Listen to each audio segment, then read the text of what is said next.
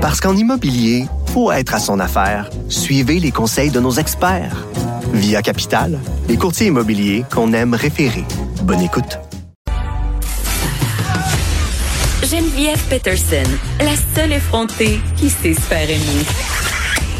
Jusqu'à 15, vous écoutez Les effrontés. Québec qui affirme vouloir rouvrir les écoles pour aider les élèves en difficulté, mais ce qu'on apprend, c'est que plusieurs d'entre eux ne retourneront pas en classe parce qu'ils n'auront plus de services spécialisés. Je reçois plusieurs euh, témoignages de parents à cet effet. D'ailleurs, tantôt, on aura une maman qui viendra nous raconter pourquoi elle ne renverra pas ses deux filles euh, TSA à l'école euh, prochainement. Mais quand même, la question se pose, est-ce que les enfants avec des besoins particuliers recevront l'aide nécessaire, une aide qui a été promise par Québec, et ce, dès la réouverture des écoles primaires. J'en parle tout de suite avec Denis Leclerc, président de l'Ordre des psychoéducateurs et psychoéducatrices du Québec. Monsieur Leclerc, bonjour. Bonjour, Mme Peterson. Tout d'abord, euh, les psychoéducateurs, on le sait, sont très, très présents euh, dans les écoles. Est-ce qu'ils seront là? Est-ce qu'ils seront au poste dès la réouverture, euh, que ce soit le 11 mai ou le 19 mai dans la région de Montréal? Écoutez, les indications qu'on a nous amènent à penser que oui, les psychoéducateurs seront là. Il est bien possible que certains ou certaines d'entre eux et elles aient des, conditions particulières, comme il y en a dans d'autres corps d'emploi, euh, qui les mettent dans des situations où ils ne peuvent pas réintégrer euh, le travail. Si on n'a pas ces informations-là, nous, à euh, mais euh, pour le reste, on sait que beaucoup de, de, nos membres étaient déjà en action à, distance pour euh, continuer à offrir certains services aux élèves. Bon, c'est pas toujours simple, évidemment, à distance. Puis plusieurs nous disent être bien fébriles à pouvoir justement contribuer lorsque les enfants vont venir vont revenir dans les écoles. Bon, ben parlons-en de cette contribution-là. Comment ça va marcher concrètement? Écoutez, euh, tout ça est à construire, puis euh, on est euh, donc évidemment ce qu'on nous dit, puis là-dessus on est au même niveau que l'ensemble de la population, dans le sens où ces choses-là vont se construire à partir des données, des, des, contraintes et des exigences de la santé publique. Hum. après ça, ça va se construire au niveau de, de l'ensemble des effectifs. On nous dit que il y a quand même passablement de gens qui vont être absents. Bon, ben tant que c'est pas euh, de façon claire définie. Après ça, comment vont s'organiser les, les, les, classes? Et si les classes euh, euh, si le nombre d'enfants dans une classe est plus nombreux que le, maximum possible, ben à ce moment-là, il doit y avoir une réorganisation. Des enfants vont être euh, divisés dans, plus d'une classe. Alors, tous ces éléments-là, vous comprenez qu'on on est tous un peu attentifs à voir comment ça va se construire. Mais vous me dites, dans le fond, que vous êtes comme nous, que vous le savez pas. C'est ça que vous me dites. Au niveau de l'organisation des écoles, madame, effectivement, euh, nous, à l'ordre, on ne sait pas exactement hmm. euh, la manière dont ça va se construire. Au niveau des effectifs professionnels maintenant, ben, écoutez, on, les professionnels, que ce soit à distance comme ils le faisaient déjà, que ce soit à distance de deux mètres parce que les enfants vont être à l'école, ils vont euh, trouver des moyens de pouvoir répondre aux besoins particuliers des enfants.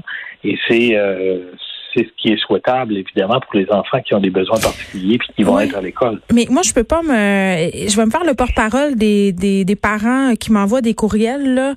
Quand on sait, là, qu'un enfant a besoin de proximité physique quand on sait que souvent les interventions qui se font avec les enfants se font de très près. Là. Puis je parle juste au niveau académique, là, aller aider un enfant avec sa feuille, euh, le supporter, l'accompagner, ça demande d'être à moins de deux mètres. Là, dans votre travail, vous, est-ce que vous avez souvent entré en contact physiquement ou agir de très près avec les enfants? Parce que là, ça sera plus possible de le faire.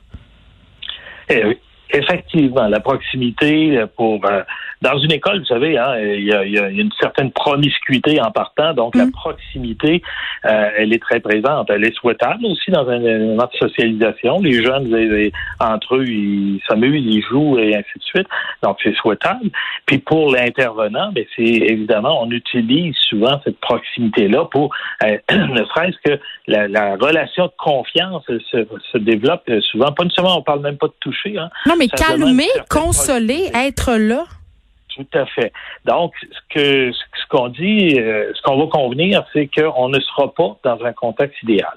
On ne sera pas dans le contexte habituel, euh, mais l'alternative est quoi? Est de rien, de ne rien offrir à l'enfant, non. Donc, tout le monde va devoir être créatif, tout le monde va devoir aller au maximum de, la, de, de, de, des possibilités qui est euh, en, respectant toutes les contraintes pour essayer de euh, travailler avec euh, chacun des enfants en fonction de ses, ses, ses, besoins. Mais vous avez tout, à fait raison qu'il va y avoir parfois des défis qui vont être, en tout cas, à prime abord, juste un enfant qui veut se faire prendre dans ses bras qui dit qui a besoin de se faire consoler, vous allez dire non. moi, en tout cas, juste penser à ça, ça me déchire le cœur, Monsieur Leclerc, vraiment. Écoutez, vous avez tout à fait raison qu'il va y avoir des situations comme celle-là où euh, le, jugement des professionnels va devoir être euh, en ligne de compte.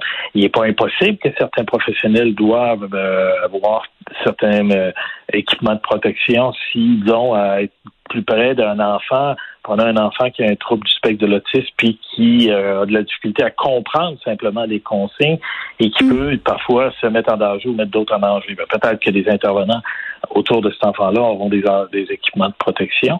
Tout ça va devoir être regardé par les services éducatifs, les services complémentaires, les professionnels eux-mêmes, les directions d'école. Euh, par rapport aux besoins de l'ensemble des enfants. Mais là, on parle de situations beaucoup plus euh, exceptionnelles, pas banales et importantes, plus exceptionnelles. La majorité des enfants vont devoir eux-mêmes ajuster un peu leurs leur choses. Je pense entre autres à un enfant un peu hyperactif. Ben, quand on va le contraindre dans un espace, puis on va dire tu dois pas bouger, ça va être tout un défi.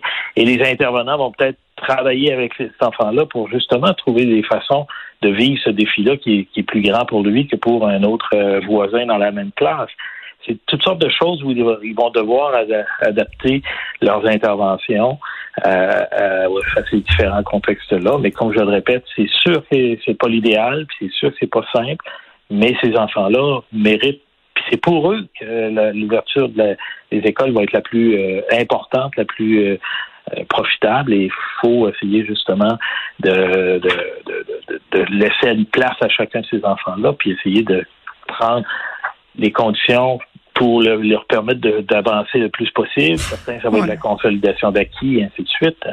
Ben c'est pour eux, mais ça me semble encore assez tout croche. Mais comme vous dites, j'imagine qu'on va s'adapter en cours de route. Est-ce que vous avez des craintes, euh, Monsieur Leclerc, qu'on a pour la facilité, c'est-à-dire qu'on mette de côté les colos, euh, les enfants justement qui ont plus de difficultés, c'est ceux-là qui sont tough à gérer. Ben, vous avez tout à fait raison. Euh, c'est effectivement une crainte qu'on a. Vous savez, les psychoéducateurs ont notamment travaillé beaucoup avec les élèves avec des difficultés de comportement qui, au quotidien, sont pas simples. Ils respectent moins les consignes dans un contexte régulier. Alors, dans un contexte comme celui-là, ça peut être également difficile pour ces enfants-là. Et en même temps, ben, je le répète, je pense que ce sont tous ces enfants-là à besoin particulier pour lesquels le besoin est le plus grand. Euh, si on excluait, puis je, sais que ce ne sera pas le, cas, mais si on poussait la, chose en disant qu'on excluait les élèves pour lesquels ça va être plus difficile le contexte actuel, ben on, on, fait juste augmenter les écarts euh, entre ceux qui n'ont pas de difficultés et ceux qui en ont. Il faut plutôt profiter de cette occasion-là pour essayer de les faire cheminer, puis ajuster euh, pour chacun des enfants. Mais euh, c'est une crainte euh, qu'on peut, on peut tous avoir. Nous, on l'a tout particulièrement. Euh, mais je pense que ces enfants-là, il faut essayer de les aider à récupérer, à rattraper, à récupérer l'école. J'ai envie de dire, Monsieur Leclerc, et on va se laisser là-dessus, que peut-être que ce sont des parents qui vont prendre cette décision-là parce que à la lueur de ce qu'ils entendent, ils seront sur cette impression que leurs enfants n'auront pas droit au plein service et qu'en ce sens, ils sont mieux à la maison. Ouais, J'ose espérer que les intervenants scolaires vont réussir à les convaincre honnêtement qu'ils vont tout mettre en œuvre pour aider euh, leurs enfants, puis les convaincre que ce serait souhaitable que leurs mm. enfants euh, euh, reviennent à l'école. Oui, parce que c'est en fonction de ses besoins. C'est pour eux qu'on le fait. C'est pour eux le plus possible. Denis Leclerc, président de l'Ordre des psychoéducateurs et psychoéducatrices du Québec. Allons tout de suite parler